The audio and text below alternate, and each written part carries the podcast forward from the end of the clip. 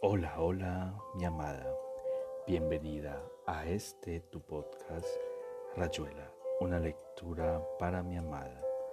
Recordándote que este nuevo episodio es realizado con todo el amor del mundo y dedicado a ti.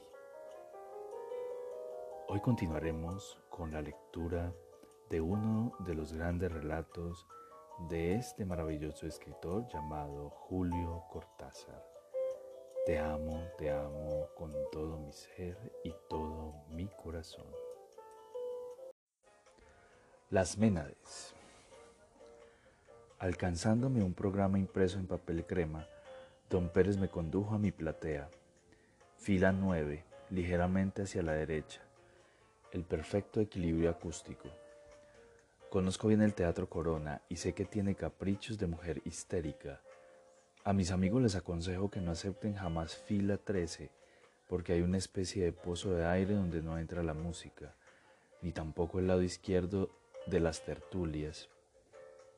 Porque al igual que en el Teatro Comunal de Florencia, algunos instrumentos dan la impresión de apartarse de la orquesta, flotar en el aire, y es así como una flauta puede ponerse a sonar tres metros de uno mientras el resto continúa correctamente en la escena, la cual será pintoresco, pero muy poco agradable. Le eché una mirada al programa. Tendríamos el sueño de una noche de verano, Don Juan, el mar y la quinta sinfonía. No pude menos de reírme al pensar en el maestro. Una vez más, el viejo zorro había ordenado su programa de concierto con esa insolente arbitrariedad estética que encubría un poco olfato psicológico, rasgo común en los regisseurs de music hall, los virtuosos de piano y los matchmakers de lucha libre. Solo yo, de puro aburrido, podía meterme en un concierto donde después de Strauss, Debussy y sobre el Pucho Beethoven contra todos los mandatos humanos y divinos. Pero el maestro conocía a su público, armaba conciertos para los habitudes del Teatro Corona. Es decir, gente tranquila y bien dispuesta que prefiere lo malo conocido a lo bueno por conocer, y que exige ante todo profundo respeto por su digestión y su tranquilidad. Con Mendelssohn se pondrían cómodos Después el don Juan generoso y redondo, con tonaditas silbables. Debussy los haría sentirse artistas, porque no cualquiera entiende su música. Y luego el plato fuerte, el gran masaje vibratorio beethoveniano, así llama el destino a la puerta, la ve de la victoria, el sordo genial, y después volando a casa que mañana hay un trabajo loco en la oficina. En realidad yo le tenía un enorme cariño al maestro, que nos trajo buena música a esta ciudad sin arte, alejada de los grandes centros, donde hace diez años no se pasaba de la traviata y la obertura del guaraní. El maestro vino a la ciudad contratado por un empresario decidido y armó esta orquesta que podía considerarse la primera línea. Poco a poco nos fue soltando Brahms, Mahler, los impresionistas, Strauss y Mussorgsky. Al principio los abonados le gruñeron y el maestro tuvo que achicar las velas y poner muchas selecciones de ópera en los programas. Después empezaron a aplaudirle el Beethoven duro y parejo que nos plantaba y al final lo ovacionaron por cualquier cosa, por solo verlo, como ahora que su entrada estaba provocando un entusiasmo fuera de lo común. Pero a principios de temporada la gente tiene las manos frescas, aplaude con gusto, y además todo el mundo lo quería al maestro que se inclinaba secamente, sin demasiada condescendencia, y se volvía a los músicos con su aire de jefe de brigantes. Yo tenía a mi izquierda a la señora de Jonathan, a quien no conozco mucho, pero que pasa por melómana y que sonrosadamente me dijo, ahí tiene, ahí tiene a un hombre que ha conseguido lo que pocos. No solo ha formado una orquesta, sino un público. ¿No es admirable? Sí, dije yo con mi condescendencia habitual. A veces pienso que debería dirigir mirando hacia la sala, porque también nosotros somos un poco sus músicos.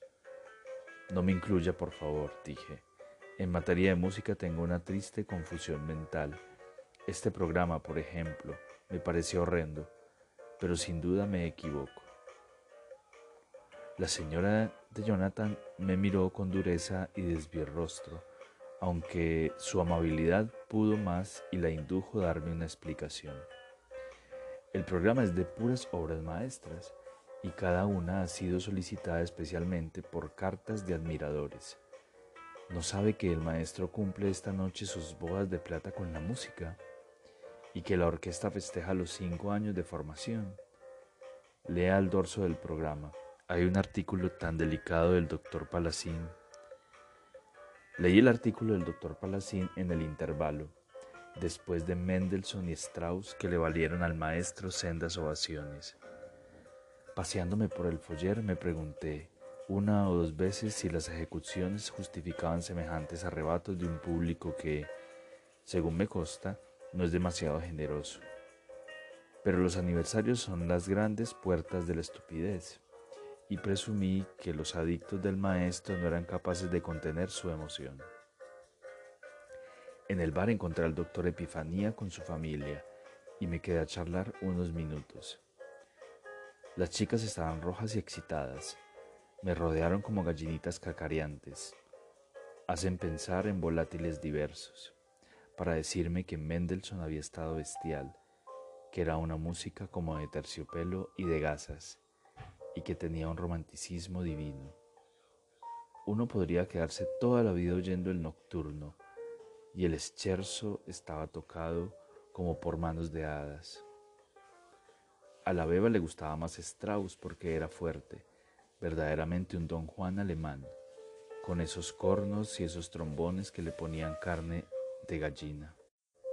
Cosa que me resultó sorprendentemente literal. El doctor Epifanía nos escuchaba con sonriente indulgencia. Ah, los jóvenes, bien se ve que ustedes no escucharon tocar a Riesler ni dirigir a Von Bulow. Esos eran los grandes tiempos.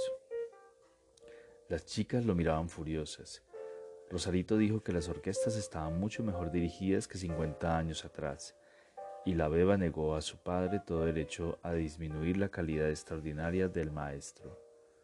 Por supuesto, por supuesto, dijo el doctor Epifanía, considero que el maestro está genial esta noche. Qué fuego, qué arrebato. Yo mismo hacía años no aplaudía tanto y me mostró dos manos con las que se hubiera dicho que acababa de aplastar una remolacha. Lo curioso es que hasta ese momento yo había tenido la impresión contraria y me parecía que el maestro estaba en una de esas noches en que el hígado le molesta y él opta por un estilo escueto y directo, sin prodigarse mucho. Pero debía ser el único que pensaba así, porque Cayo Rodríguez casi me saltó al pescuezo al descubrirme y me dijo que el don Juan había estado brutal y que el maestro era un director increíble. ¿Vos no viste ese momento en el escherzo de Mendelssohn cuando parece que en vez de una orquesta son como susurros de voces de duendes? La verdad, dije yo, es que primero tendría que enterarme de cómo son las voces de los duendes. No seas bruto, dijo Cayo enrojeciendo, y vi que me lo decía sinceramente rabioso. ¿Cómo no sos capaz de captar eso? El maestro está genial, che. Dirige como nunca. Parece mentira que seas tan coriáceo. Guillermina Fontán venía presurosa hacia nosotros. Repitió todos los epítetos de las chicas de Epifanía, y ella y Cayo se miraron con lágrimas en los ojos, conmovidos por esa fraternidad en admiración que por un momento hace tan buenos a los humanos. Yo los contemplaba con asombro, porque no me explicaba del todo un entusiasmo semejante. Cierto que no voy todas las noches a los conciertos como ellos, y que a veces me ocurre confundir Brahms con Bruckner y viceversa. Lo que en su grupo sería considerado como de una ignorancia inapelable. De todas maneras, esos rostros rubicundos, esos cuellos transpirados, ese deseo latente de seguir aplaudiendo aunque fuera en el foyer o en el medio de la calle, me hacían pensar en las influencias atmosféricas, la humedad o las manchas solares, cosas que suelen afectar los comportamientos humanos. Me acuerdo de que en ese momento pensé si algún gracioso no estaría repitiendo el memorable experimento del Dr. Ox para encandecer al público. Guillermina me arrancó de mis cavilaciones sacudiéndome del brazo con violencia. Apenas nos conocemos. Y ahora viene Debussy, murmuró excitadísima, esa puntilla de agua, la mer. ¿Usted se imagina cómo la va a dirigir el maestro? Impecablemente, estimé, mirándola para ver cómo juzgaba mi advertencia. Pero era evidente que Guillermina esperaba más fuego, porque se volvió a callo que bebía soda como un camello sediento, y los dos se entregaron a un cálculo beatífico sobre lo que sería el segundo tiempo de Debussy, y la fuerza grandiosa que tendría el tercero. Me fui de ronda por los pasillos, volví al foyer, y en todas partes era conmovedor e irritante ver el entusiasmo del público por lo que acababa de escuchar. Un enorme zumbido de colmena alborotada incidía poco a poco en los nervios, y yo mismo acabé sintiéndome un poco febril y dupliqué mi ración habitual de soda Belgrano. Me dolía un poco no estar del todo en el juego, mirar a esa gente desde afuera, a lo entomólogo. ¿Qué le iba a hacer? Es una cosa que me ocurre siempre en la vida y casi he llegado a aprovechar esa aptitud para no comprometerme en nada. Cuando volví a la platea, todo el mundo estaba ya en su sitio y molesté a la entera fila para alcanzar mi butaca. Los músicos entraban desganadamente a escena y me pareció curioso cómo la gente se había instalado antes que ellos, ávida de escuchar. Miré hacia el paraíso y las galerías altas, una masa negra, como moscas en un tarro de dulce. En las tertulias más separadas, los trajes de los hombres daban la impresión de bandadas de cuervos. Algunas linternas eléctricas se encendían y apagaban. Los melómanos provistos de partituras ensayaban sus métodos de iluminación. La luz de la gran lucerna central bajó poco a poco, y en la oscuridad de la sala oí levantarse los aplausos que saludaban la entrada del maestro. Me pareció curiosa esa sustitución progresiva de la luz por el ruido y cómo uno de mis sentidos entraba en juego justamente cuando el otro se daba al descanso. A mi izquierda la señora de Jonathan batía palmas con fuerza. Toda la fila aplaudía cerradamente, pero a la derecha, dos o tres plateas más allá, vio a un hombre que se estaba inmóvil con la cabeza gacha. Un ciego, sin duda, Adiviné el brillo del bastón blanco, los anteojos inútiles. Solo él y yo nos negábamos a aplaudir y me atrajo su actitud. Hubiera querido sentarme a su lado, hablarle. Alguien que no aplaudía esa noche era un ser digno de interés. Dos filas más adelante, las chicas de Epifanía se rompían las manos y su padre no se quedaba atrás. El maestro saludó brevemente, mirando una o dos veces hacia arriba, de donde el ruido bajaba como rolidos para encontrarse con el de la platea y los palcos. Me pareció verle un aire entre interesado y perplejo. Su oído debía estarle mostrando la diferencia entre un concierto ordinario y el de unas bodas de plata. Ni qué decir de la Mer, le valió una ovación apenas algo menor que la obtenida con Strauss, cosa por lo demás comprensible. Yo mismo me dejé atrapar por el último movimiento con sus fragores y sus inmensos vaivenes sonoros, y aplaudí hasta que me dolieron las manos. La señora de Jonathan lloraba. Es tan inefable, murmuró volviendo hacia mí un rostro que parecía salir de la lluvia, tan increíblemente inefable. El maestro entraba y salía, con su destreza elegante y su manera de subir al podio como quien va a abrir un remate. Hizo levantarse a la orquesta, y los aplausos y los bravos redoblaron.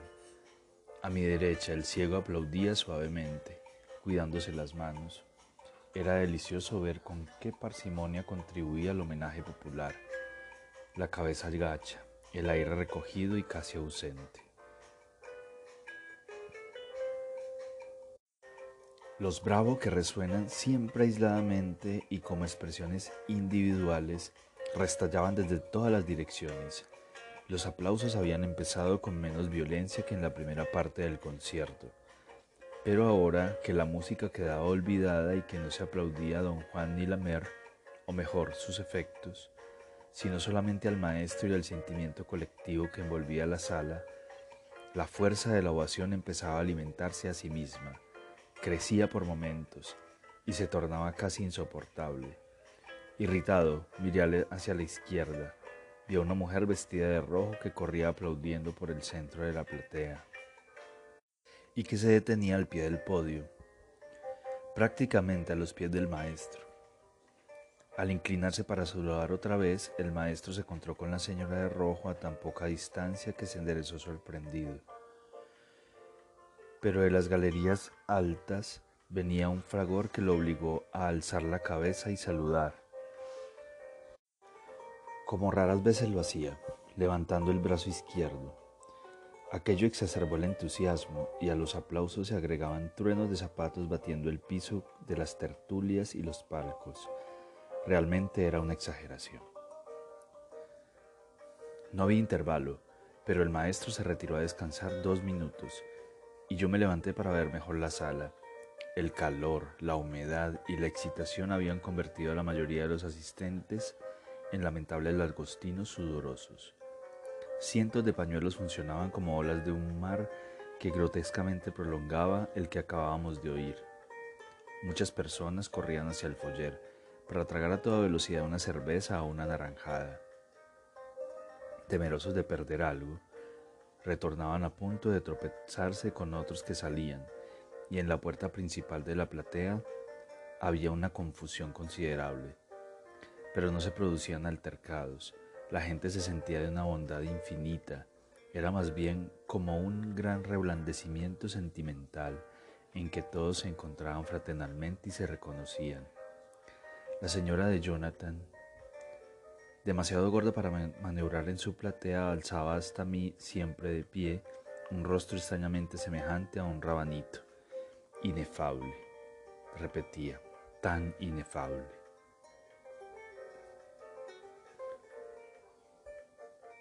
Casi me alegré de que volviera el maestro, porque aquella multitud de la que yo formaba parte inexcusablemente me daba entre lástima y asco. De toda esa gente, los músicos y el maestro parecían los únicos dignos, y además el ciego a pocas plateas de la mía, rígido y sin aplaudir, con una atención exquisita y sin la menor bajeza. La quinta, me humedeció en la oreja la señora de Jonathan, el éxtasis de la tragedia. Pensé que era más bien un título para película y cerré los ojos. Tal vez buscaba en ese instante asimilarme al ciego al único ser entre tanta cosa gelatinosa que me rodeaba. Y cuando veía ya pequeñas luces verdes cruzando mis párpados como golondrinas, la primera frase de la quinta me cayó encima como una palabra excavadora, obligándome a mirar. El maestro estaba casi hermoso, con su rostro fino y avisor, haciendo despegar la orquesta que zumbaba con todos sus motores. Un gran silencio se había hecho en la sala, sucediendo fulminantemente a los aplausos, hasta creo que el maestro soltó la máquina antes de que terminaran de saludarlo.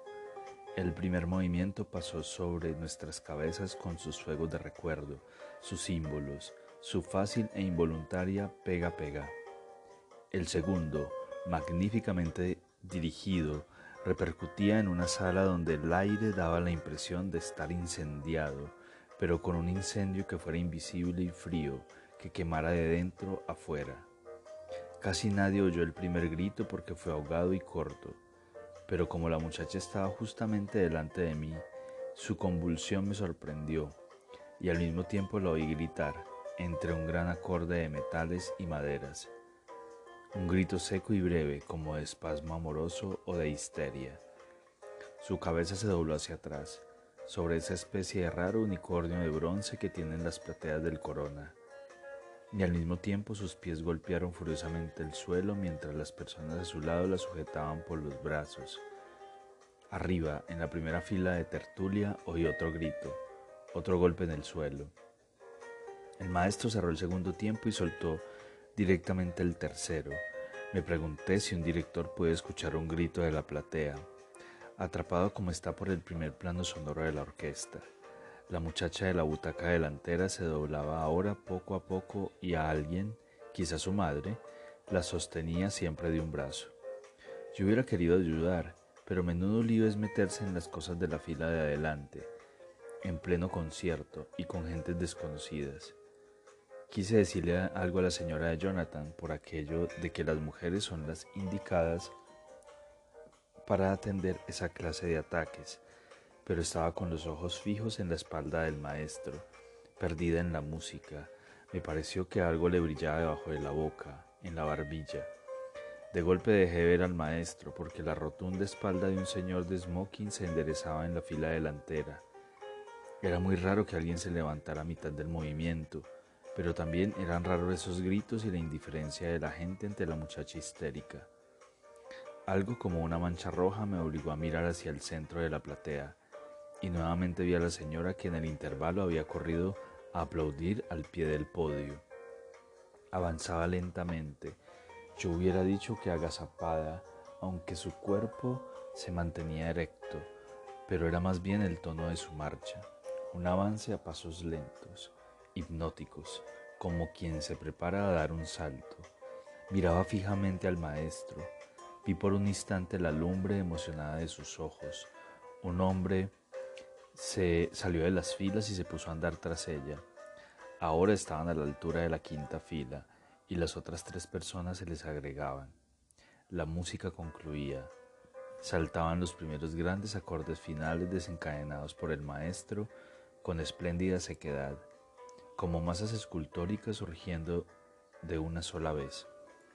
Altas columnas blancas y verdes, un carnac de sonido por cuya nave avanzaba paso a paso la mujer roja y sus seguidores. Entre dos estallidos de la orquesta oí gritar otra vez, pero ahora el clamor venía de uno de los palcos de la derecha, y con él los primeros aplausos sobre la música, incapaces de retenerse por más tiempo, como si ese jadeo de amor que venían sosteniendo el cuerpo masculino de la orquesta con la enorme hembra de la sala entregada. Esta no hubiera querido esperar el goce viril y se abandonara a su placer entre retorcimientos quejumbrosos y gritos de insoportable voluptuosidad. Incapaz de moverme de mi butaca, sentía a mis espaldas como un nacimiento de fuerzas, un avance paralelo al avance de la mujer de rojo y sus seguidores por el centro de la platea, que llegaban ya bajo el podio en el preciso momento en que el maestro, igual a un matador que envaina su estoque en el toro, metía la batuta en el último muro de sonido y se doblaba hacia adelante, agotado, como si el aire vibrante lo hubiese corneado con el impulso final.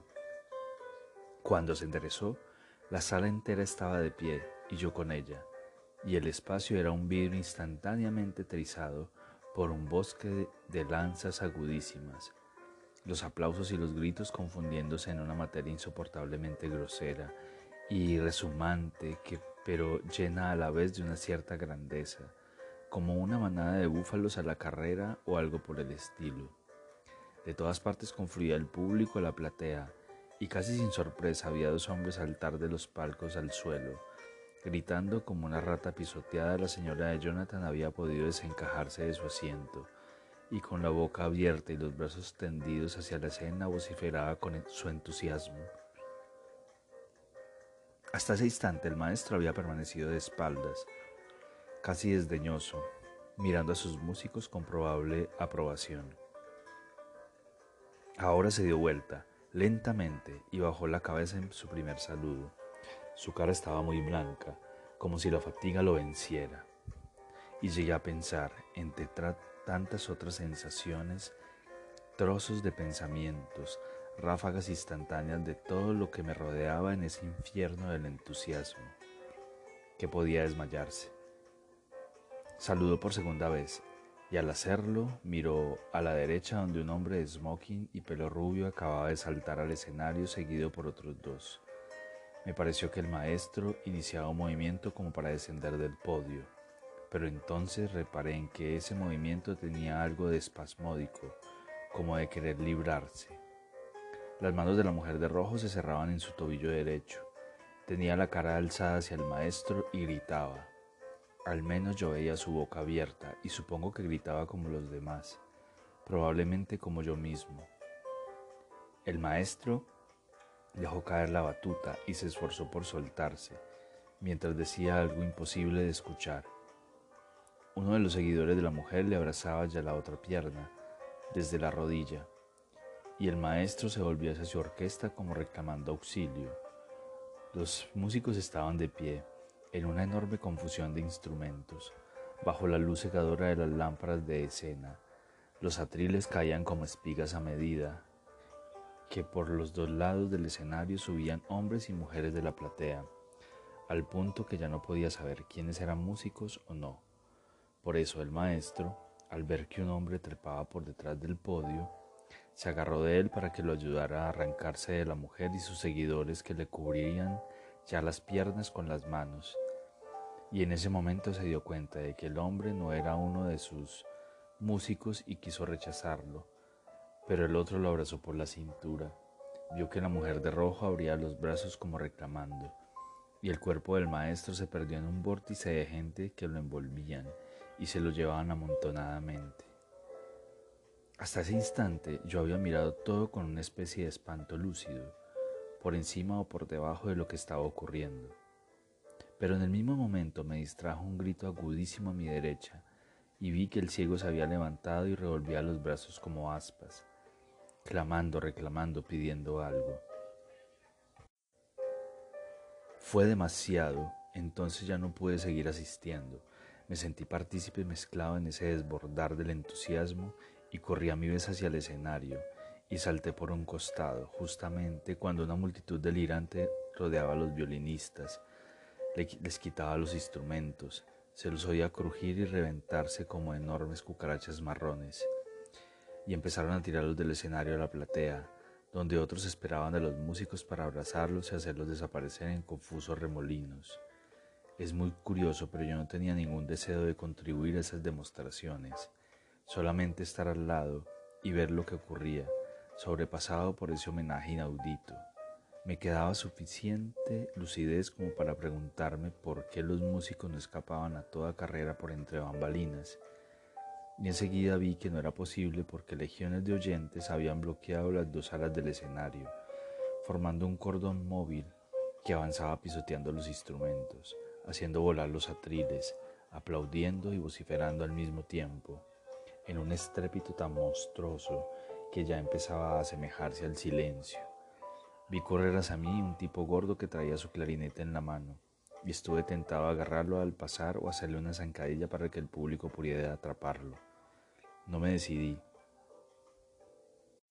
Y una señora de rostro amarillento y gran escote, donde galopaban montones de perlas, me miró con odio y escándalo al pasar a mi lado y apoderarse del clarinetista que chilló débilmente y trató de proteger su instrumento. Se lo quitaron entre dos hombres y el músico tuvo que dejarse llevar del lado de la platea donde la confusión alcanzaba su pleno. Los gritos sobrepujaban ahora a los aplausos. La gente estaba demasiado ocupada abrazando y palmeando a los músicos para poder aplaudir, de modo que la calidad del estrépito iba virando a un tono cada vez más agudo, roto aquí y allá por verdaderos alaridos, entre los que me pareció oír algunos con ese color especialísimo que da el sufrimiento.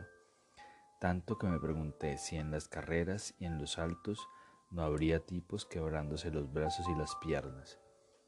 Y a mi vez me tiré de vuelta a la platea, ahora que el escenario estaba vacío y los músicos en posesión de sus admiradores, que los llevaban en todas direcciones, parte hacia los palcos donde confusamente se adivinaban movimientos y revuelos, parta hacia los estrechos pasillos que lateralmente conducen al foyer. Era de los palcos de donde venían los clamores más violentos como si los músicos, incapaces de resistir la presión y el ahogo de tantos abrazos, pidieran desesperadamente que los dejaran respirar. La gente de las plateas se amontonaba frente a las aberturas de los palcos balcón, y cuando corrí por entre las butacas para acercarme a uno de ellos, la confusión parecía mayor. Las luces bajaron bruscamente y se redujeron a una lumbre rojiza que apenas permitía ver las caras, mientras los cuerpos se convertían en sombras epilépticas, en un amontonamiento de volúmenes informes tratando de rechazarse o confundirse unos con otros. Me pareció distinguir la cabellera plateada del maestro en el segundo palco de mi lado, pero en ese instante mismo desapareció como si lo hubieran hecho caer de rodillas. A mi lado oí un grito seco y violento, y vi a la señora de Jonathan y a una de las chicas de Epifanía precipitándose hacia el palco del maestro, porque ahora yo estaba seguro de que en ese palco estaba el maestro, rodeado de la mujer vestida de rojo y sus seguidores. Con una agilidad increíble, la señora de Jonathan puso un pie entre las dos manos de la chica de Epifanía, que cruzaba los dedos para hacerse un estribo, y se precipitó de cabeza en el interior del palco. La chica de Epifanía me miró, reconociéndome, y me gritó algo. Probablemente que la ayudara a subir, pero no le hice caso y me quedé a distancia del palco, poco dispuesto a disputarle su derecho a individuos absolutamente enloquecidos de entusiasmo, que se batían entre ellos en pellones. A Cayo Rodríguez, que se había distinguido en el escenario por su encarnizamiento en hacer bajar los músicos a la platea, acababan de partirle la nariz de una trompada y andaba titubeando de un lado a otro con la cara cubierta de sangre. No me dio la menor lástima, ni tampoco ver al ciego arrastrándose por el suelo. Dándose contra las plateas, perdido en ese bosque simétrico, sin puntos de referencia. Ya no me importaba nada. Solamente saber si los gritos iban a cesar de una vez porque los de los palcos seguían saliendo gritos penetrantes que el público de la platea repetía y coreaba incansable, mientras cada uno trataba de desalojar a los demás y meterse por algún lado en los palcos. Era evidente que los pasillos exteriores estaban atiborrados, pues el asalto mayor se daba desde la platea misma, tratando de saltar como lo había hecho la señora de Jonathan. Yo veía todo eso, y me daba cuenta de todo eso y al mismo tiempo no tenía el menor deseo de agregarme a la confusión. De modo que mi indiferencia me, me producía un extraño sentimiento de culpa, como si mi conducta fuera el escándalo final y absoluto de aquella noche. Sentándome en una platea solitaria dejé que pasaran los minutos mientras al margen de mi inercia iba notando el decrecimiento del inmenso clamor desesperado, el debilitamiento de los gritos que al fin cesaron, la retirada confusa y murmurante de parte del público. Cuando me pareció que ya se podía salir, dejé atrás la parte central de la platea y atravesé el placillo que da al foyer. Uno que otro individuo se desplazaba como borracho secándose las manos o la boca con el pañuelo, alisándose el traje, componiéndose el cuello. En el foyer vi algunas mujeres que buscaban espejos y revolvían en sus carteras. Una de ellas debía haberse lastimado porque tenía sangre en el pañuelo. Vi salir corriendo las chicas de Epifanía. Parecían furiosas por no haber llegado a los palcos y me miraron como si yo tuviera la culpa. Cuando consideré que ya estarían afuera, eché a andar hacia la escalinata de salida, y en ese momento asomaron al foller la mujer vestida de rojo y sus seguidores. Los hombres marchaban detrás de ella como antes, y parecían cubrirse mutuamente para que no se viera el restrozo de sus ropas. Pero la mujer vestida de rojo iba al frente, mirando altaneramente, y cuando estuve a su lado, vi que se pasaba la lengua por los labios Lenta y golosamente se pasaba la lengua por los labios que sonreía. Y aquí termina Rayuela, una lectura para mi amada. Espero te haya gustado este relato. Te amo, te amo con todo mi ser y todo mi corazón.